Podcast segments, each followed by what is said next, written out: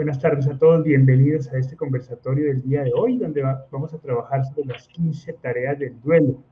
Qué bueno estar con todos. Nuestra gente nos saluda desde Puerto Rico, desde México, desde diferentes partes del continente. Qué bueno estar aquí con todos ustedes. Hola chatita, ¿cómo vas? Hola, hijito, bien, gracias a Dios y buenas tardes a toda esta gente hermosa que nos está viendo y escuchando. Hola, Pa, ¿cómo estás? Muy bien, muy bien, Juli, muy bien. Qué bueno que vamos a, a recordar el tema de las 15 tareas, porque veo que en los chats hay mucho interés nuevamente por, por renovar y aclarar qué es este concepto tan importante y es muy necesario que todo el mundo lo tenga claro. Sí, es, es, correcto. Un poco la idea es exactamente eso, volver a, recordar. Con este, con este tema arrancamos nuestros, nuestros conversatorios hace ya casi un año y pues se ha ido renovando. Muchas personas nos preguntan en los grupos de apoyo, en el mismo chat nos preguntan qué es eso de las 15 tareas, así que vimos la opción de, de la necesidad de volver a tratar este tema que es tan importante, entre otras cosas porque la semana pasada tomamos una decisión muy importante y fue liberar nuestra aplicación para celular, para, para celulares Android, que inicialmente era una aplicación paga y desde la semana pasada es de descarga gratuita para todos. Así que cordialmente invitados todos aquellos que quieran descargar la aplicación de las 15 tareas. Ahí estamos poniendo el enlace. Se llama Duelo APP. Ahí están las 15 tareas con las respectivas decisiones sería muy interesante que cada uno de ustedes la descargara porque durante los próximos conversatorios vamos a ir tratando tarea por tarea, tarea por tarea. Y si ustedes tienen la aplicación, pues vamos a ir coordinados en el tema y van a un poco saber de qué estamos hablando. Así que pues nada, arranquemos, pa, un poco como siempre dando contexto a las personas sobre qué es esto de las 15 tareas. Normalmente la gente habla de las etapas del duelo, ¿no? ¿Cuál es la diferencia entre las tareas del duelo y las etapas del duelo. Sí, las etapas del duelo fue el trabajo que predominó, eh, yo diría, desde, desde Freud, desde 1917, que fue el primero que empezó a hablar de etapas del duelo, hasta la primera década de este siglo, del siglo XXI, eh, cuando había un duelo, eh, la gente se refería a las cinco tareas hubo cientos de psicólogos que eh, buscaron especificar cuáles eran las fases o las, o las etapas por las cuales se pasaba normalmente en un duelo. Hay muchas versiones, pero la más eh, conocida sin duda alguna es la de Elizabeth Kubler-Ross, de las cinco famosas etapas del duelo, la eh, negociación, la negación, la ira, eh, la tristeza o depresión, cuando es muy grande la tristeza, y finalmente la aceptación. Mm, estas etapas cumplieron un papel importante en su época porque nos ayudaban a, a sentir que lo que estábamos viviendo no era normal, que si sentíamos ira por la muerte del ser querido o una profunda tristeza o nos negábamos a aceptar esa realidad o estábamos negociando con la vida o con Dios que esa realidad no se hiciera, eh, no, no, no, no, fuera eh, eficaz, eh, eso formaba parte de un proceso lógico y natural, pero no aportaba nada a qué hacer en el duelo. Entonces, ¿qué tengo que hacer? ¿Tengo que esperar que pasen esas etapas? ¿Qué tengo que hacer? De hecho, esas etapas no las viven todos los, dolientes. Unos viven unas, otros se quedan centrados en una de esas etapas, otros vuelven porque no son secuenciales, son más bien un, un, manejo horizontal o, pueden estar en un momento en una etapa, en la otra. Eh, pero, ¿qué hago entonces? ¿Qué hago cuando estoy en negación? ¿Qué hago cuando tengo ira? ¿Qué hago con la tristeza? ¿Qué hago? Esa fue la pregunta que nos planteamos durante muchos años ¿qué respondemos a esa pregunta? ¿Qué hago con este dolor? ¿Qué hago con este dolor? Entonces ya había en eh, la segunda, en la primera década de este siglo, eh, había algunos psicólogos que estaban hablando de tareas que tenía que eh, emprender el terapeuta junto con el doliente. pero que eran dirigidas por el terapeuta, tareas que tenía que realizar para ayudarle a hacer el duelo. Se enunciaban dos, tres tareas importantes, cinco tareas, eh, William Warden enunció, eh, de una manera muy general, eh, sin especificar muy bien lo que había que hacer y dejando al criterio del psicólogo o del terapeuta el manejo de eso que había que hacer con, con el doliente. Entonces, nos dimos a la tarea de especificar muy bien las tareas, lo que había que hacer, qué hacer, cómo respondíamos a esa pregunta que nos hacían, qué hago ahora con este dolor. Y después de mm, cerca de 30 años de trabajo, pudimos eh, sintetizar en 15 las tareas del duelo.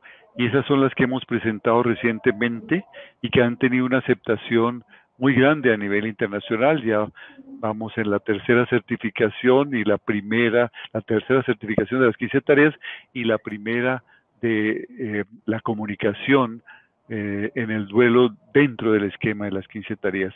Y hemos recibido excelentes reportes de cómo eh, el manejo de estas 15 tareas de una manera juiciosa realmente aporta mucho a la elaboración del duelo. Ese es el, el, tema que queremos tratar hoy. En estos días me, me, confesaba una de las personas que participaba en la, en la, certificación, me dice, inicialmente yo entré a la certificación con, con un poquito de recelo porque vi 15 tareas del duelo y claro, las de Warden son cuatro nomás, y entonces dijo, pucha, si me enredo con cuatro, no me imagino cómo serán 15. es que la gran diferencia... sí, realmente no es un número comercial vendedor, pero es un número que, que, que, que es responsable con el proceso. La gran diferencia es que este es un, trabajo del duelista. No es un proceso milagroso ni... Eh, sí, la gran diferencia con el enfoque de Warden es que este es un trabajo del duelista, no del terapeuta. Entonces no es el terapeuta el que tiene que, que realizar las, las, las 15 tareas o las 5 o las 4 que hablaba Warden. No, es el duelista. Entonces cuando uno tiene un duelo, tiene un camino que, que, que emprender.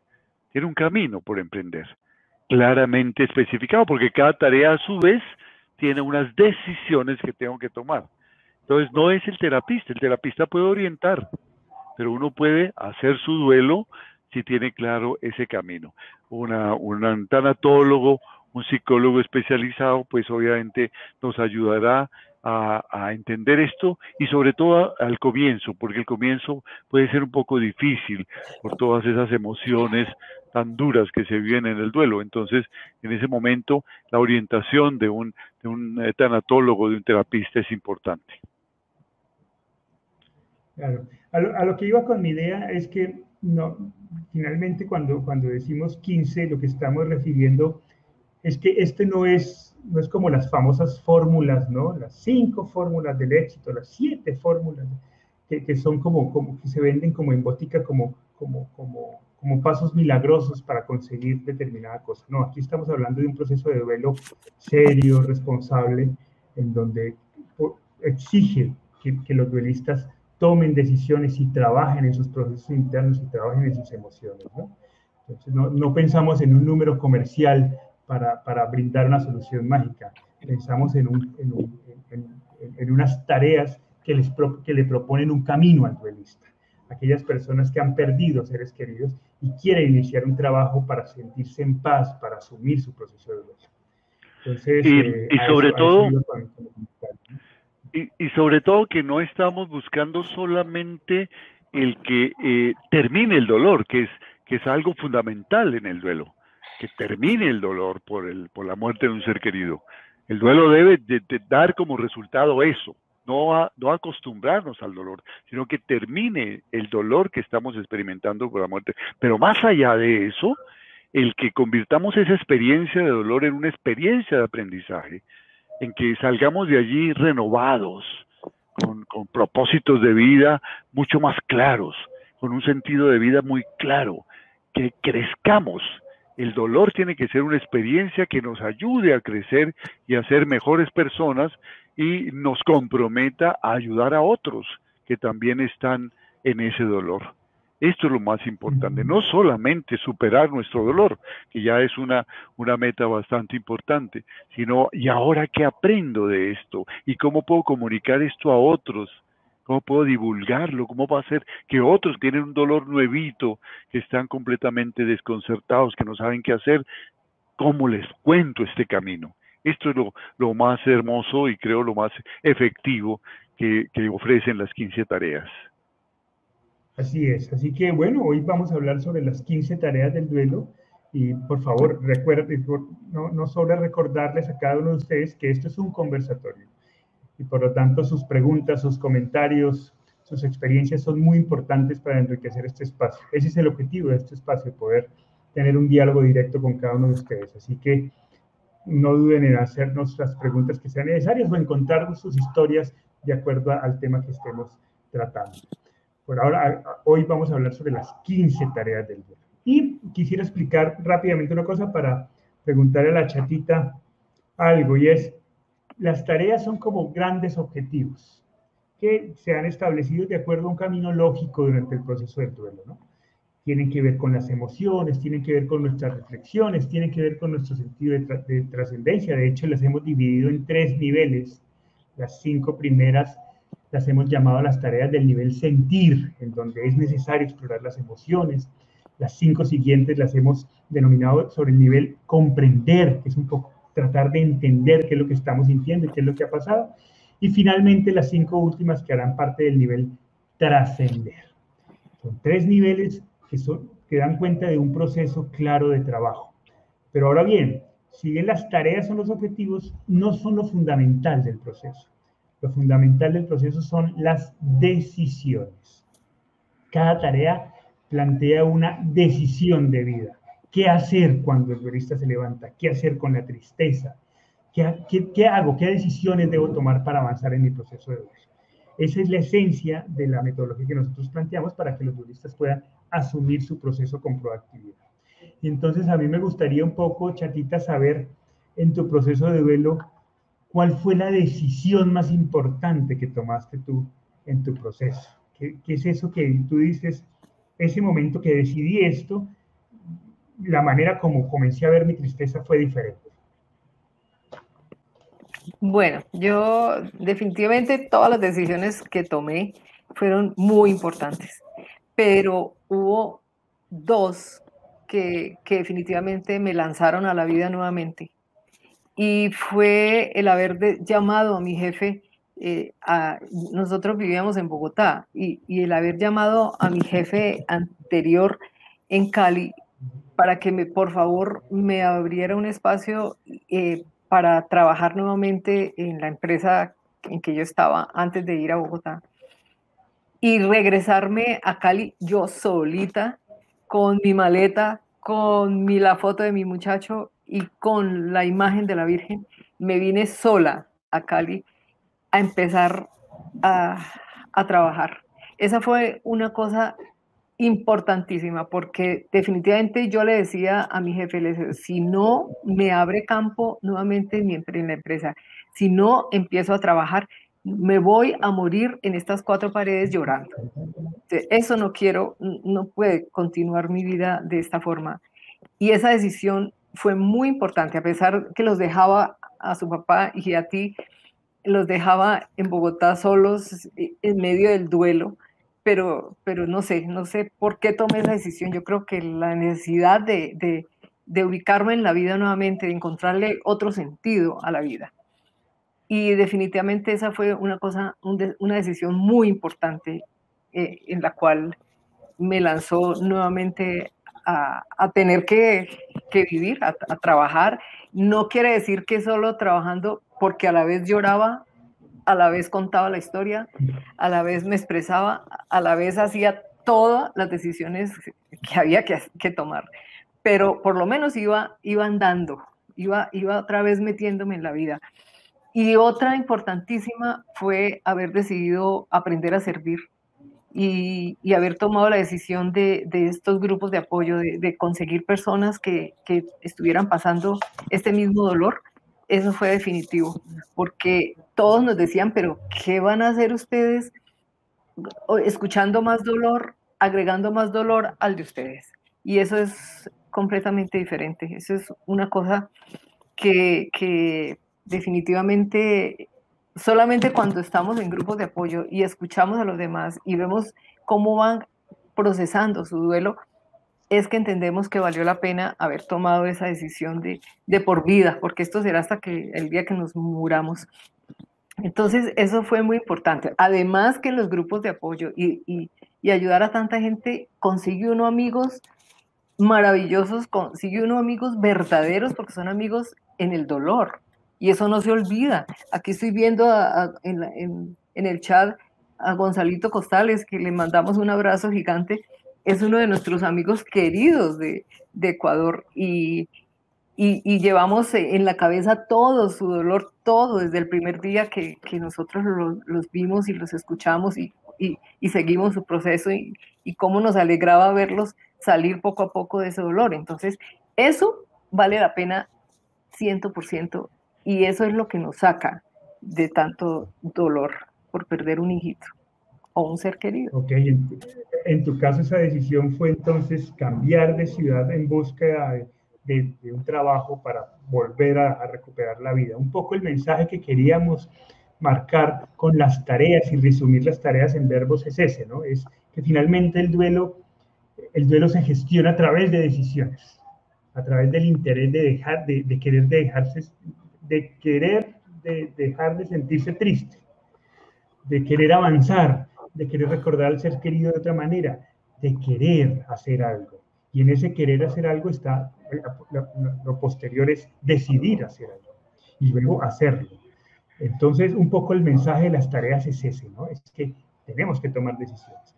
Mira, para que acá CL Torres nos pregunta algo que me parece importante aclarar, que no lo dijimos al comienzo.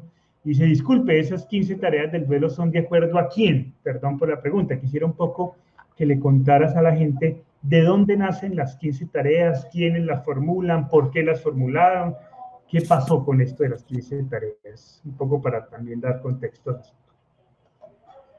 Muchas gracias, eh, Clara, Clara Torres parece, por, por tu pregunta. Estas, las 15 tareas es el resultado de, de 30 años de trabajo en terapia individual y en terapia de grupo para la elaboración del duelo por la muerte de un ser querido. Eh, las aprendimos de, de nuestros amigos dolientes y de compartir nuestro dolor. Nosotros iniciamos ya hace casi 30 años estos grupos, contribuimos a formar muchos de estos grupos en varios, en varias ciudades y en varios países y poco a poco fuimos aprendiendo. Yo no era psicólogo, yo era eh, un ingeniero. Eh, luego eh, me di cuenta que eh, este trabajo con los grupos de apoyo necesitaba una estructura, una profundización, entonces estudié psicología, me hice psicólogo clínico y poco a poco fuimos formando esta estructura, fui viendo cómo los duelos iban progresando, por qué algunos se quedaban un poco estancados, cuál era la clave, qué era lo que hacían esas parejas y cómo los manifestaban y qué era lo que hacíamos nosotros mismos en familia, mi esposa, mi hijo Julián aquí presente también, la chatica presente también, y lo que yo mismo hacía y lo que yo mismo vivía. Y como resultado de esa experiencia de 30 años y miles y miles de personas que tuvimos la oportunidad de conocer, hicimos esa síntesis que presentamos no como un ensayo, sino como algo que verdaderamente hemos vivido hemos ido elaborando a través de la experiencia y obviamente del estudio, de la reflexión y de la validación de que estos principios son realmente efectivos y funcionan en la elaboración del duelo. Es algo que recientemente hemos eh, sacado a la luz pública, no tiene eh, más de un año, pero ha recibido una tremenda aceptación, ya son cerca más de 300 psicólogos especialistas en el manejo del duelo y tanatólogos que han recibido la certificación y están trabajando en las, con las 15 tareas del duelo.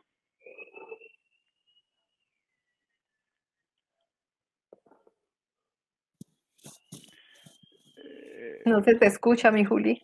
¿Perdiste el audio?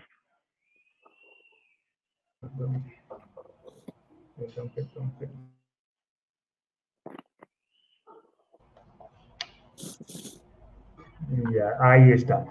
Eh, nos dice Carolina Piña, excelente gestionar emociones para tomar decisiones. Y es precisamente ese el primer nivel que hemos planteado. Recuerden que decíamos al principio que las 15 tareas las habíamos dividido en tres niveles, cinco en cada una. Y que el primer nivel que nosotros planteábamos lo hemos denominado el nivel sentir.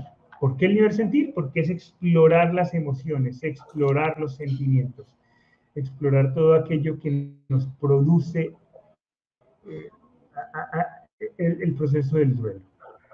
En ese sentido, ¿por qué va como el nivel sentir?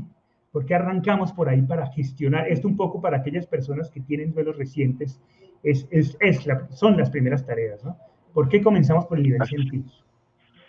Así es, eh, cuando uno tiene un duelo reciente, experimenta eh, una serie de emociones eh, que nunca antes en la vida había experimentado con esa intensidad que desconciertan, que uno no se explica, porque son emociones. Y las emociones son fisiológicas, son generadas por nuestro sistema hormonal como una defensa ante toda la agresión que ha vivido en un momento dado nuestro cuerpo, nuestra psiquis. Entonces se experimentan de ese tipo de emociones que son instintivas, son puramente fisiológicas y por eso uno no las puede explicar, porque no vienen de la reflexión vienen de lo fisiológico, vienen de lo instintivo. Entonces uno siente una cantidad de cosas que no, no sabe y no sabe qué hacer. Entonces lo importante, primero que todo, es ponerle nombre a esas emociones y poderlas ir identificando. Y las cinco primeras tareas están orientadas a eso, a identificar esas emociones, reflexionándolas, verbalizándolas, hablando sobre ellas para convertirlas en sentimientos. Un sentimiento es una emoción la cual podemos expresar con palabras. Cuando ya podemos una emoción expresarla por palabras, la podemos, las podemos priorizar y las podemos gestionar. Podemos trabajar con esas emociones, porque ahora son sentimientos y los sentimientos son comprensibles y son trabajables y hay estrategias para manejar esos sentidos. Entonces, esas cinco eh, tareas son para eso, para convertir las emociones en sentimientos y poderlas identificar plenamente. Por eso, sin duda alguna, la primera tarea es expresar, expresar lo que yo estoy sintiendo. Y eso contraría lo que muchas veces eh, la cultura popular cree Dice, no, no llores, que eso te hace daño. Hace poco vi por ahí en un chat una frase que, que, me, que me puso los pelos de punta, ¿no? No llores porque eso moja las alas de ángel de tu hijo y le impide volar. Yo no sé de dónde sacan ese tipo de fantasías que suenan muy poéticas, pero que son totalmente absurdas, ¿no? Llora. Cuando tú estás triste, llora.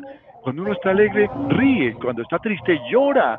Y si te dicen que no llores, dice, le dices a la persona, te agradezco mucho tu, tu intención, pero yo sé que necesito hacerlo, necesito organizar estas emociones, necesito este, este trabajo y sé que cada vez que lo hago voy creciendo en este proceso. Es una terapia importante que necesito. Entonces te agradezco mucho, pero no puedo, no puedo hacerte caso. Si quieres ayudarme, por favor, siéntate a mi lado a, a escucharme. Te voy a contar lo que estoy sintiendo, voy a tratar de expresártelo hasta donde sea posible y me acompañes a llorar pero expresar también, hay muchas formas de expresión. A veces uno no tiene la facilidad de la palabra o está bloqueado, entonces escribe, otras personas pintan, otras personas pueden, pueden hacer una canción, buena o mala, pero lo expresan a través de la música, otras personas lo expresan a través de la danza, otras personas lo expresan a través de hacer un álbum con los recuerdos del ser querido y ponerle algunas pequeñas eh, frases recordatorias de las fechas y de lo que sientes al poner esa foto. Otras hacen un collage con muchas fotos y con muchas eh, eh, imágenes para simbolizarlo, otras hacen banderas, otras hacen eh, he visto peluchos, peluches bellísimos hechos con la ropa del ser querido. Expresar, expresar, expresar por medio del canto, por medio del grito, por medio de la ira, si es preciso, del reclamo, de la pelea con la vida, de la pelea con la naturaleza, de la pelea con Dios, decirlo, esto no hace daño, es necesario verbalizar nuestras emociones, expresar, expresar, expresar y tomar decisiones sobre eso. Esto no hace daño. Y si alguien se siente molesto, pues les presentamos excusas y le decimos, te presento excusas si te estoy molestando con, con este grito que acabo de proferir, pero lo, sentía, venía desde lo más profundo de mi alma, tenía necesidad de hacerlo, compartir esos escritos, con los seres queridos. Esa primera tarea, expresar, es clave, clave y es muy importante porque ahí arranca todo el proceso del duelo. Ok. Bien, mi, papá ha hecho referencia a la primera tarea del nivel sentir, ¿no? Eh, que, es expresar, que seguramente profundizaremos, profundizaremos en la próxima, en la próxima, en el próximo conversatorio de la próxima semana. Pero es, es, efectivamente eso. La idea es que a partir de esa primera tarea, que es expresar, ustedes la pueden encontrar y pueden descargar de manera gratuita la, la, aplicación Duelo App, donde están cada una de las tareas y las decisiones. A partir de esa primera tarea de expresar, vamos comenzando a trabajar esas emociones y esos sentimientos.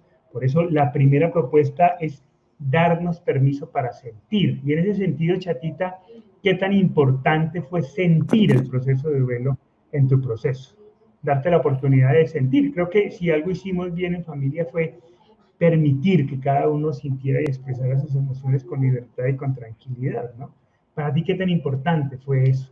Eso fue muy importante, vivir plenamente mi duelo, el sentir, el expresarlo, el, el, el llorar, el, el, rabiar, el,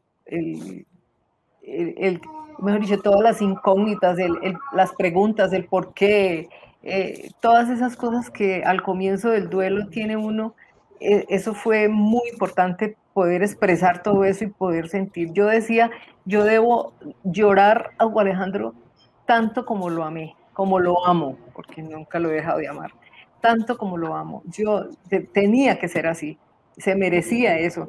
y, y y se expresó plenamente mi, mi duelo. Sí, yo, yo, yo siempre me he cuestionado un poco ese tema de, de, impedirse llorar, ¿no? bien sea porque creemos que le hacemos daño al espíritu de nuestro ser querido, o bien sea porque creemos que estamos haciendo daño a las personas que están a nuestro alrededor. Yo lo que creo es que finalmente el llanto, además de, de una manifestación terapéutica y necesaria en el proceso, es natural, ¿no? Se fue una persona que amamos. Y cuando se va una persona que ama a uno, pues uno llora. Y eso es lo natural, ¿no? No sé por qué de cuando acá socialmente o en algunos contextos culturales comenzamos a ver el llanto como algo negativo, ¿no? Cuando, sí, esto, es lo normal, es el proceso natural, ¿no?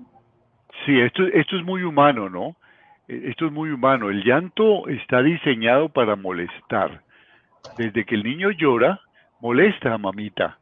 Y mamita tiene que darle el tete. Y entonces el niño llora y mamita tiene que despertarse y puede estar con mucho sueño y mucha pereza, pero no se aguanta el llanto. Y tiene que atenderlo y tiene que cambiarle el pañalito.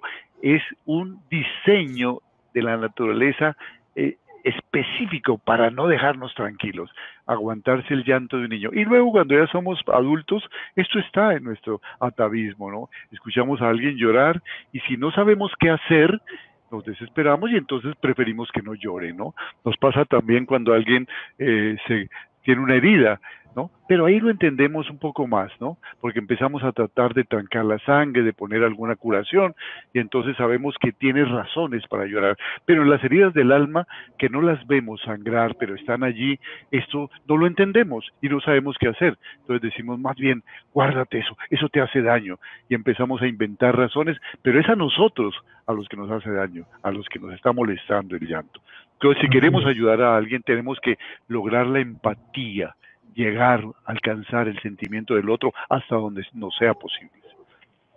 Veo aquí una pregunta muy importante. Sí, eso te iba a decir. Aldemar nos, nos, nos da el paso al siguiente nivel, comprender, ¿no? Que dice una pregunta sobre cómo liberarse del sentimiento de culpa. ¿En qué tareas se encuentra este tipo de sensación? Gracias, saludos desde el Perú. Les voy a pedir, me voy a retirar un minuto porque voy a hacer cambio de computador, pero mientras tanto, porfa, ayúdame respondiéndole a Aldemar su pregunta. Ya. Sí, Aldemar, muchas gracias por tu pregunta. Eh, las tareas eh, deben hacerse, eh, damos un orden recomendado pero no es un orden mandatorio como una fórmula matemática. Se puede decir que las tareas en cada nivel, las del nivel eh, las del nivel sentir, que son expresar, amar, cuidar, buscar y hablar proactivamente, son tareas que se pueden trabajar horizontalmente, se pueden trabajar simultáneamente, tomar una, volver a la otra, ir trabajándola simultáneamente. Aun cuando el orden en que los damos es un orden lógico que facilita la elaboración de esas tareas, pero de acuerdo con el duelo pueden pasar. Lo que, lo que nunca recomendamos es el salto de un nivel a otro una vez que hemos trabajado el nivel sentir, es decir, que hemos trabajado con esas emociones que, como he dicho, son puramente fisiológicas y las hemos convertido en sentimientos, entonces estamos listos para trabajar el nivel cognitivo, el nivel comprender. Ya las emociones las tenemos identificadas y es en ese nivel comprender donde las vamos a trabajar. Y una de esas emociones es la culpa. La culpa generalmente es una gran equivocación y una gran ficción que nos hacemos en el duelo, porque generalmente nosotros no somos culpables de la muerte de nuestros seres queridos. Eh, eh, eh, somos, nos sentimos impotentes de no haber hecho lo que creímos que podíamos hacer, o, no tuvimos el tiempo suficiente porque obviamente estábamos también dedicados a nuestra propia vida, a nuestra propia familia, o no teníamos el conocimiento suficiente para actuar a tiempo, o no teníamos los recursos suficientes para actuar a tiempo, o la emoción nos agobió y no reaccionamos a tiempo, tantas cosas. Entonces, esa culpa que experimentamos ante la muerte de un ser querido es más una, una culpa de impotencia, en, el caso de la muerte por suicidio igual, sentimos que fue algo que nosotros hicimos lo que produjo esa decisión, ignorando que el suicidio es un fenómeno multicasual que es el producto de muchas, de muchas emociones que no, que no puede elaborar el cerebro y se colma, ¿no? Hay un momento de depresión profunda en que se toman estas decisiones. De tal manera que todas son eh, eh, sentimientos realmente de frustración, de impotencia, a no ser que realmente nosotros hayamos propiciado eh, consciente o irresponsablemente eh, la muerte de nuestro ser querido. Es decir, que tengamos, que hayamos propiciado esto de, con, con culpa o con dolo, que sería ya una, una, una, una algo que requiere eh, hacer frente, que requiere un castigo, que es castigado por la ley cuando hay dolo. Puede haber, hay homicidio culposo, por ejemplo, sin, sin dolo en un accidente, de tránsito, por ejemplo, donde no había intención de matar, pero de pronto una eh, eh, eh, falta de concentración o una irresponsabilidad hace que yo cometa esta, este, este accidente. De tal manera que ahí habría una culpa y entonces tengo que ser responsable, no culpable. La culpa nace de esa formación religiosa que recibimos tan profunda que está ligada al pecado y a la culpa. La culpa ensucia, ensucia el alma, ¿no? Y entonces al ensuciar el alma destruye nuestra autoestima. En cambio, la responsabilidad eh, nos reta a enfrentar eso que hicimos, si es que hubo realmente algo que hicimos que no fue correcto. Nos reta a enfrentar eso. Es completamente distinto. Hablamos de responsabilidades. En psicología no hablamos de pecado ni de culpa, sino de responsabilidad, de responder a lo que hicimos. Entonces, en este nivel de comprender hay una, una tarea específica que es la tarea de sanar, que está orientada a tomar las decisiones necesarias para manejar esas emociones que ya hemos identificado claramente y que sabemos que tenemos que gestionar. Y una de esas emociones es la eh, eh, frustración, eh, la, la, impotencia o la culpa en, en el duelo. Pero por ahora, en los primeros días del duelo, mi recomendación siempre ha sido, no te preocupes por eso. No, no le gastes tiempo ni energía a la culpa. Preocúpate por manejar tus emociones. Vamos por partes, vamos paso a paso. Y poco a poco irás sintiendo que tu duelo va fluyendo. Eh, ya llegará el momento de enfrentar el tema de la culpa. Igual algunas personas tienen conflictos con su fe, pelean con su fe, con su, con su Dios, con su religión, porque supuestamente sienten que no, no fueron escuchadas en el momento propicio. Ya llegará el momento de manejar ese tema, pero por ahora, en las cinco primeras tareas, maneja tus emociones, para que podamos ahora sí eh, eh, entrar al nivel cognitivo, cuya primera tarea es aceptar. Y aceptar tiene unas connotaciones muy particulares que trataremos en su momento. Muy bien, muy bien. Mira que el chat, bueno, cuando, cuando mi hermano muere yo tenía 15 años y tú de alguna manera pues estabas asumiendo la pérdida de tu hijo, pero también tenías otro ahí al lado que te quedaba, eh, que es un poco el caso que Carolina Alejandra Freire nos plantea, ¿no? Ella pregunta, cuando se tienen hijos jóvenes, no sé si mostrar, mostrarse llorar le hace bien, pregunta ella. ¿Tú qué, tú qué pensabas? ¿Si te daba angustia llorar frente a mí? Eh, ¿Cómo fue ese proceso en ti como madre? No, para mí fue muy importante y tuve mucha conciencia de eso porque yo, pues, yo sabía que tú me entendías, yo sabía que tú también estabas en, tu dolor y que tú sabías que, que, era natural que, que, tuviera que llorar porque se había muerto Alejandro. Eso es una cosa natural, Dios mío bendito es un dolor muy grande, entonces es, hay que hacerlo, hay que llorar. Y a la vez yo pensaba que, que todas mis decisiones, que todo mi transcurrir del duelo le, te fuera mostrando a ti un camino para, para que el día de mañana supieras enfrentar cualquier, cualquier duelo y supieras que es posible sanarlo y, y, que es posible salir adelante y que y trabajando es posible siempre conseguir las cosas entonces, eh, para mí era una lección de vida para ti. Entonces, eso fue muy importante poder mostrarte todo lo que yo estaba sintiendo. Sí. yo creo que un poco también, Carolina, ya desde mi perspectiva de, del, adolescente que estaba en ese proceso, creo que fue una, es eso lo que dice mi mamá, y la gran enseñanza fue esa, ¿no? Un poco entender que la vida es así, que la vida también tiene momentos difíciles de dolor, de tristeza, ¿no? Y que llorar en esos procesos de dolor y tristeza y sentirse triste, sentirse vulnerable, también es posible. Y que, y que a pesar de sentirse así, también es posible salir adelante y reconstruir la vida. Y ese es el mensaje, ¿no? Eh, ocultar el llanto frente a los hijos finalmente es venderles una mentira, esto es muy importante. Y, yo, y yo a la, a la, larga lo que agradezco es que finalmente lo que vivimos en familia frente al proceso de duelo de mi hermano fue la verdad. La verdad de, lo que, quién e, era mi mamá, de quién era mi papá, de cómo estaban los dos luchando a su manera, desde sus emociones y desde sus reflexiones, por, por seguir la vida y por seguir adelante y por un poco dignificar la memoria de mi hermano a través de su lucha, ¿no? y eso para mí como hijo fue pues una gran, una gran lección, ¿no? ¿Ibas a decir algo, Pa?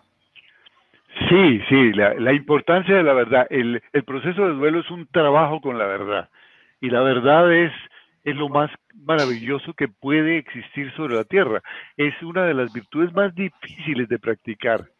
Si, si hacemos un poquito de, de reflexión, cualquiera de nosotros nos damos cuenta que en el día mentimos, mentimos por deporte, mentimos en lo grande y en lo pequeño. Y hay unos que son especialistas en mentira y otros que juegan con la verdad. Mentimos en pequeñas cosas, exageramos, ocultamos la verdad. Si un buen día nosotros nos encontráramos cara a cara con la verdad, tal vez nos encontraríamos con el profundo sentido de la vida, con el profundo origen de la vida, porque la verdad es todo todas las virtudes, todas las competencias, todos los saberes están cuando un ser humano maneja la verdad. Y cuando estamos en un momento difícil, pues cuánto más es importante la verdad. Dice Karen Cuevas, ¿hay algún momento en que llorar ya no sea sano? Si es algo prolongado y de todos los días, sigue siendo natural. Es muy importante esto, Karen, y es tal vez una de las cosas que destacamos mucho en la tarea de de expresar. Cuando uno llora, consciente de que ese llanto es parte de una terapia que me está ayudando a gestionar mi dolor, ese llanto eh, se hace cada vez que lo experimentes. Y nunca se vuelve algo que, que agobia, porque tú sientes que ya lloraste y luego piensas Ahora, ¿qué otra decisión tomo? Voy a escribir, voy a coger mi guitarra, voy a hablar con un amigo, voy a llamar a un amigo, a una amiga para, para decirle que, que los quiero y que los necesito y que quiero hablar con ellos. ¿Qué voy a hacer? Voy a ir al médico para ver cómo estoy. Voy a tomar otras decisiones. Entonces, eh, cuando uno es consciente de que ese llanto es parte de una terapia, es parte de un trabajo de duelo, ese llanto no hace daño. Pero cuando no somos conscientes de eso, sino que a veces lo hacemos a escondidas, como un gran pecado, como una gran falta, ¿no? Y lo hacemos, esto se va volviendo un agobio y se va volviendo una costumbre y se va volviendo un acto reflejo, repetitivo. Y entonces lo que es una tristeza normal en el duelo se puede convertir en lo que Freud llama la melancolía o la depresión profunda que se llama hoy en la psicología moderna. Entonces nos vamos acostumbrando a vivir la tristeza y sentimos que el llanto en lugar de ayudarnos nos está haciendo daño. Y si además nos están diciendo que al llorar le estamos haciendo daño a nuestro ser querido porque no lo liberamos, porque no, no, no, no, no le damos rienda suelta a sus alas o que nos estamos daño, haciendo daño a nosotros mismos, pues ese es un daño, ese es un llanto dañino. Entonces yo hablo al llanto que es terapia, llorar con esperanza llorar con esperanza. Cada vez que lloras, estás dándole cabida a la esperanza de que tu dolor va a desaparecer un buen día y vas a ser nuevamente no solamente feliz, sino más feliz que antes, porque serás una persona más madura, una persona que verás la vida ya tal como es y no como a veces las ilusiones y las fantasías no la pintan. El llanto siempre es bueno. Bien, Gonzalo, Gonzalo Costales nos hace una pregunta, dice, ¿puedes por favor, Hugo, ser más específico en lo que tiene que ver a la responsabilidad en la muerte de un ser querido? Me imagino ah. que hace referencia a algo que comentaste. De hacer un duelo, de hacer un duelo responsable, de hacer un duelo responsable. Así eh, es. No. Expresar. Ah, perdón, no, no. No, yo creo que sobre la está hablando Está hablando sobre la culpa, sí, sobre la responsabilidad, ya. Sí. Eh, sí, eh, generalmente cuando muere un ser querido, una de las, de las emociones que más aparecen es la emoción de culpa. Y como decía anteriormente, realmente en la mayoría de los casos, en el 99.99% de los casos, no hay ninguna culpa. Hay una frustración o hay una impotencia porque no pude hacer lo que yo creo que al hacerlo hubiera evitado la tragedia. Le presté el carro a mi hijo y entonces allí se generó el accidente. Es, es perder el tiempo en ese tipo de reflexiones, pero son normales. Eh, eh, buscar culpables, buscar culpables en el médico que lo está atendiendo, buscar culpables en el hospital que en estos días de pandemia está eh, completamente abarrotado de pacientes, buscar pues, culpables en la naturaleza, en el ambiente, en los amigos que tenía la persona, en, en, los imponderables, buscar culpables en, en Dios, en alguien, ¿no? ¿Cierto?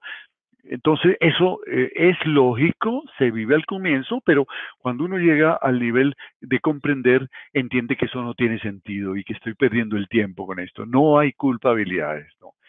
En algunos casos puede haber responsabilidades, responsabilidades, ¿no es cierto? Eh, yo di un mal consejo, le, di le dije a alguien que, que eh, ahora que tenía e, esa moto de, de 2.000 centímetros cúbicos, pues que eh, debía eh, vivir la experiencia de la velocidad y que la estaba desaprovechando y que lo hiciera, ¿no es cierto? Que saliera por las noches, que las calles estaban un poco más desocupadas para vivir esa experiencia y como resultado de ese consejo desafortunado la persona tuvo un accidente y murió. Entonces hay una responsabilidad. Dije algo irresponsable. No fue intención de matar. Tampoco hay culpa, hay una responsabilidad. Y yo respondo por eso, respondo ante mí mismo, cambio mi manera de ver la vida, mi manera de proceder. Ya las cosas que pasaron, pasaron, pero no, no, no, no fue con intención de dañar. Entonces una cosa es, es hacerse responsable de lo que suceda con nuestros actos y otra cosa es sentirse culpable, porque la culpa ensucia, la culpa nos vuelve impotentes, la culpa destruye lo más importante que tenemos en nuestra psiquis, que es nuestra autoestima.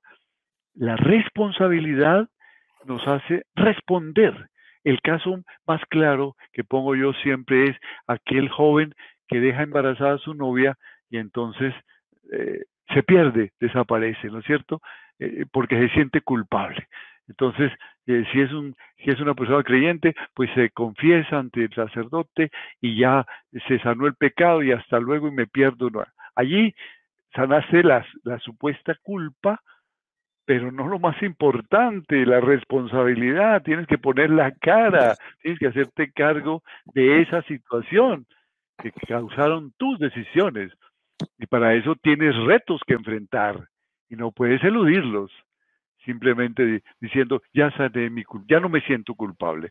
Esto ha tenido en nuestro país, en Colombia, connotaciones muy profundas y merece ser tratado en su momento cuando lleguemos a ese punto con más profundidad, porque aquí estamos en un proceso de sanación y de perdón, que es otra cosa posterior a la sanación, que no quiero confundir de tal manera que no quisiera entrar en, en, esa, en ese análisis en este momento, porque requeriría por lo menos de un conversatorio eh, dedicado solamente a eso para que podamos aclarar los diferentes aspectos de este tema con absoluta claridad.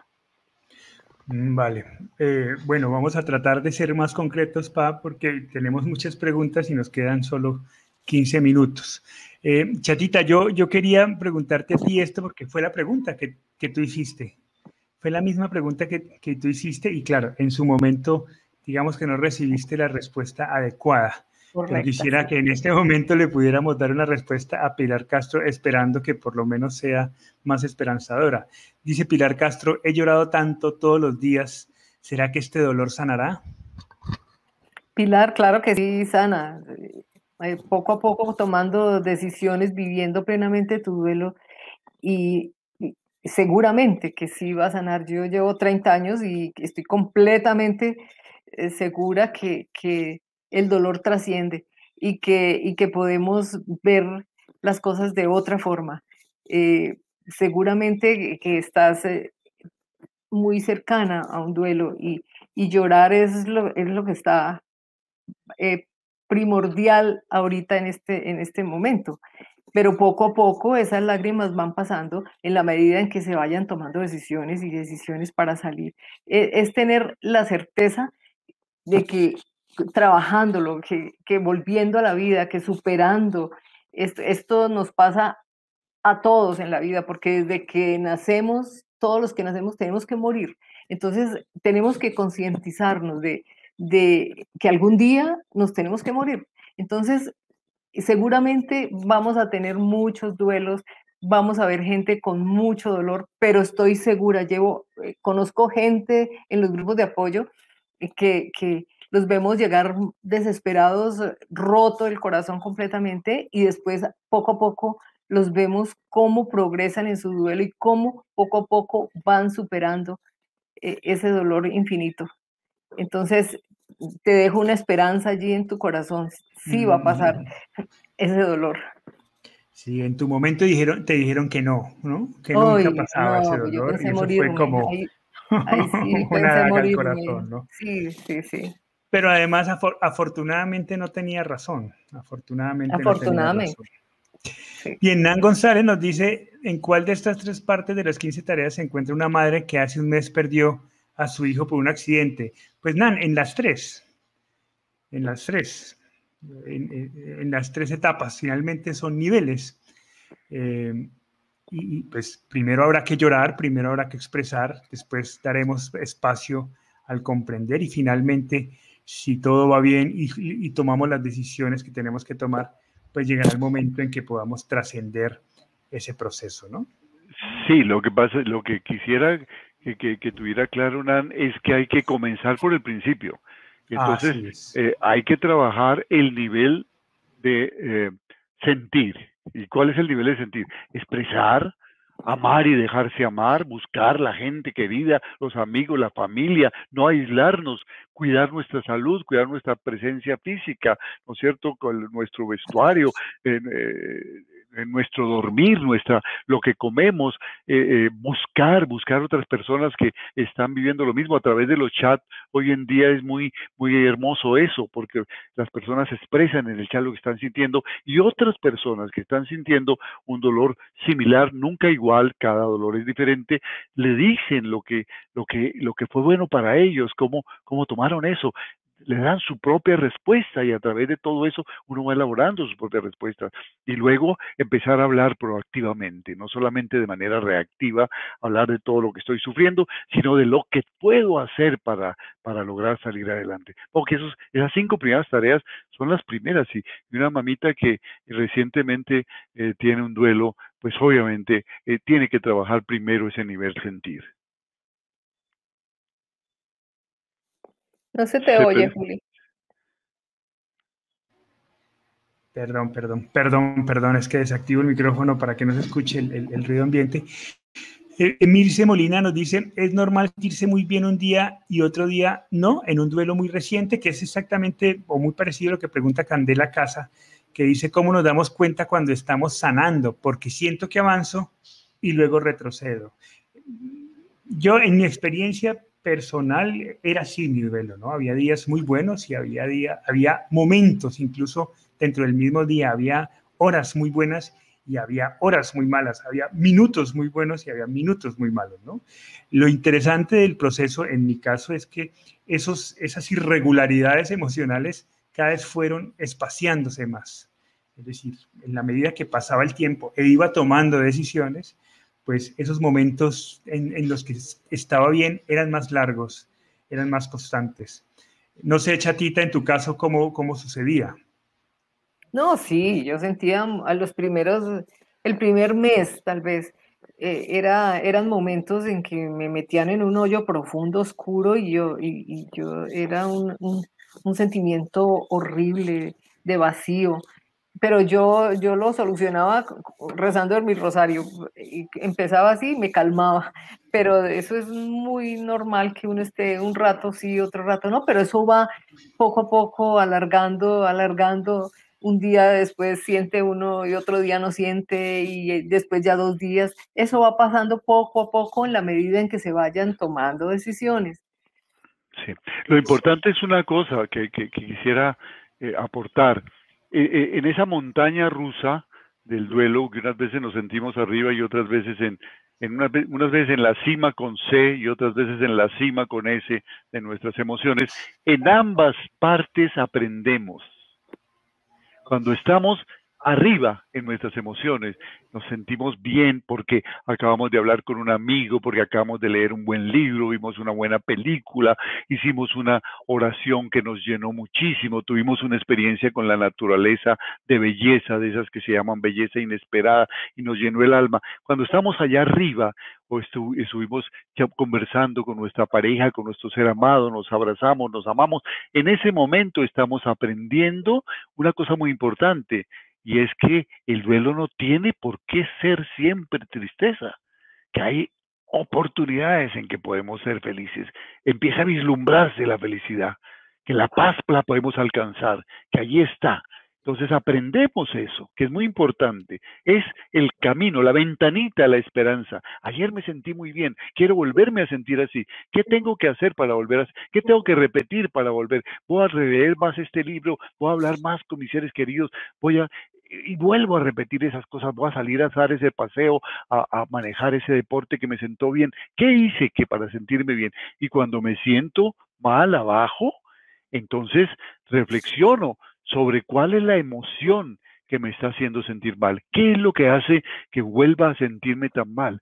¿Qué es el recuerdo que le estoy dando? Cada vez lo estoy volviendo muy repetitivo, lo estoy volviendo eh, eh, eh, de, de, una manera obsesiva, eh, lo, estoy expresando y me está haciendo sentir mal ese, ese, esa emoción. ¿Cuál es la emoción que definitivamente tengo que darle un paso para elaborarla? ¿Qué cosa es lo que me hace sentir mal? Entonces, en ambos casos, cuando estoy arriba o cuando estoy abajo, aprendo. Eso es muy importante. Muy, muy bien. Nora Rincón nos dice, llevo siete meses llorando todos los días por la muerte de mi amado esposo. Acudo a todos los medios, pero es imposible. Yo creo que a mi hijo le duele verme llorar. Él no expresa sus emociones. ¿Qué puedo hacer para ayudarlo? Es lo que me parece interesante de la pregunta. Yo creo que la pregunta, Nora, no es la correcta. Yo creo que la pregunta es, ¿qué puedo hacer para ayudarme? Eh, porque finalmente eres tú la que tiene que comenzar a, examinar caminos, a tomar decisiones, y en eso seguramente tu hijo estará vinculado a esas decisiones. pero, pero, pero lo primero es como, como, como, como las azafatas cuando están dando las instrucciones de vuelo, ¿no? Y si, si en caso de emergencia y usted tiene hijos, primero póngase la máscara a usted y después auxilia al niño.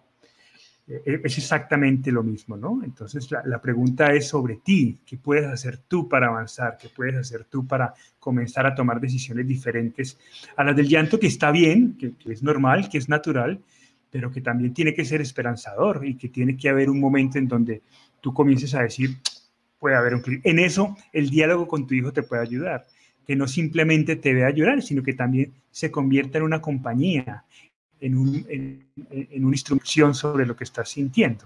Eso para nosotros, por ejemplo, fue muy útil. Sí, mira, mira Juli, que hay una cosa muy importante, que la clave está en la segunda frase de ella. Dice, yo creo que a mi hijo le duele verme llorar. Ella ya asumió esa actitud. Eso lo asumió. Y entonces oculta o inhibe su llanto o lo transforma. Eh, no conocemos, eh, porque no nos comenta la edad que tiene, pero si es un niño, tengamos una cosa muy presente. Los niños tienen una sabiduría innata sobre la muerte. Los niños entienden mucho más la muerte que los adultos. Estoy hablando de los niños hasta los 7, inclusive hasta los 10 años. Lo entienden de una manera maravillosa. He escuchado respuestas sabias de niños de 3, de 4, de 5 años ante los incógnitas de la muerte. Los niños empiezan a, complicar en el duelo cuando ven que sus padres, que sus seres amados están complicados o que les están ocultando el duelo, porque ellos son expertos en oír y ver a través de las paredes y se dan cuenta de la verdad y esa verdad se les está ocultando. Entonces ellos se conflictúan ¿Qué es lo mejor? ¿Lo que mi padre hace o lo que mi padre oculta o lo que mi madre oculta? Otra vez el problema de la verdad. Y si los niños son un poco mayores, si ya son adolescentes o preadolescentes, mucha más importante todavía darles participación en nuestro duelo. Ven, siéntate acá, mi amor, vamos a hacer una oración, o vamos a, a, leer este libro, o vamos a hacer un collage, o ayúdame a hacer este álbum, o ayudemos, o vamos a recordar, acompáñenme al médico, darles participación. Hoy en día a través de estos medios, por ejemplo, podemos comunicarnos con la familia en cualquier momento que fue eh, tal vez las cosas positivas que nos dejó esta pandemia. Entonces vamos a tener un Zoom con la familia y por favor tú los niños eh, preadolescentes y adolescentes son expertos en el manejo de esto. A ver, tú ayúdame a cómo se hace ese Zoom y cómo se le mandan a todos el link para que tal día nos reunamos y darle importancia, porque cuando no le damos importancia, eh, el niño, el joven se siente aislado y siente bronca con la vida. Los jóvenes expresan ya, distinto de los niños, bronca con lo que pasó, con el absurdo de la vida y por eso a veces no hablan. ¿No? Pero cuando les damos participación y son importantes en el manejo del duelo, no solamente personal, sino familiar, entonces ellos ven en eso una posibilidad de expresarse, así no tengan que modular una sola palabra. Entonces, Muy bien. depende de la edad. Muy bien, se nos, se nos está acabando el tiempo y no quisiéramos irnos sin, sin hacerles unas pequeñas invitaciones, si ustedes me lo permiten.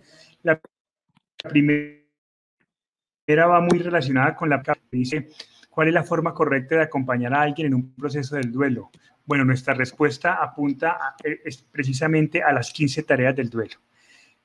Creemos que las 15 tareas del duelo fueron una herramienta diseñada para, eh, para que el duelista pueda asumir su proceso de duelo, pero también para que quienes acompañan ese proceso de duelo puedan hacerlo de manera ordenada y efectiva, y efectiva, de manera amorosa, eh, basado en, un camino posible y, efectivo. Así que por eso hemos abierto, el día de hoy justo arrancamos con la promoción de nuestra certificación internacional en las 15 tareas del duelo, donde explicamos a través de cuatro módulos toda este, esta metodología. Para quienes estén interesados, pues simplemente se contactan con nosotros. Estamos poniendo en el chat toda la información para que se contacten con nosotros a través de Facebook o del WhatsApp que estamos poniendo ahí y podemos generarles toda la información. Esta semana estamos cerrando eh, una certificación sobre eh, las 15 tareas del duelo en el tema del suicidio, un poco también para responder la pregunta de Miriam, que nos dice en cuál etapa o momento se habla abiertamente sobre el suicidio, sabiendo que soy sobreviviente de suicidio. Pues bien, eh, un poco también nuestra respuesta está sobre las, las 15 tareas en el suicidio, sobre cualquier muerte. Mariam, pues es un poco el proceso, finalmente son, son procesos de duelo, cada uno con sus complejidades, pero el camino sigue siendo muy similar. Y una vez más, invitarlos a que se descarguen la aplicación. Eh, la aplicación se llama Duelo App, es gratuita, está en este momento para celulares Android. Chévere si se la descargan y en el próximo conversatorio donde vamos a trabajar la tarea número uno, pues vamos vamos trabajando a ustedes desde la aplicación, nosotros vamos profundizando la información que ustedes encuentren en la aplicación y creo que hacemos más dinámica y más efectiva estos espacios de conversatorio. Bien, muchas gracias. Eh, también recordar que en YouTube están colgados todos estos conversatorios, están colgados varios videos hablando sobre las tareas. Este es un trabajo personal, a veces necesitamos la orientación y la ayuda de otro, pero el duelo es un trabajo personal y eh, personal pero transferible. Podemos aprender del duelo de otros y podemos enseñar eh, a otros cómo manejar sus duelos y le compartimos lo nuestro. Es completamente diferente cada duelo, pero de cada uno vamos aprendiendo una cosita y vamos armando nuestro propio camino. De tal manera que allí en Facebook también encontrarán mucha información, en YouTube, eh, cuando el duelo pregunta, encontrarán muchos videos que les van a ayudar a orientarse en esta tarea y en las 15. Bueno, chatita. Bueno, chatita, muchas gracias. A ti, mi Juli. Un abracito. Y a todos que les, les, digo que, tranquilos, que vamos poco a poco manejando esto, este dolor porque es duro, pero, pero es también muy comprometedor para nuestra vida salir adelante y, encontrarle un nuevo sentido a la vida. Hola, papá. Muchas gracias, pa. Gracias a ti. Gracias a ti. bueno, y a todos ustedes por su compañía. Muchas gracias por, por entrar todos los miércoles. Nos vemos la próxima semana, donde trabajaremos la tarea número uno, que está resumida en el verbo expresar. Vamos a hablar sobre las decisiones más importantes en esa tarea, sobre la importancia de esa tarea y obviamente compartiremos las experiencias de ustedes en este su conversatorio. Muchas gracias por acompañarnos y nos vemos la próxima semana a esta misma hora por el mismo medio. Bye bye, chao, chao.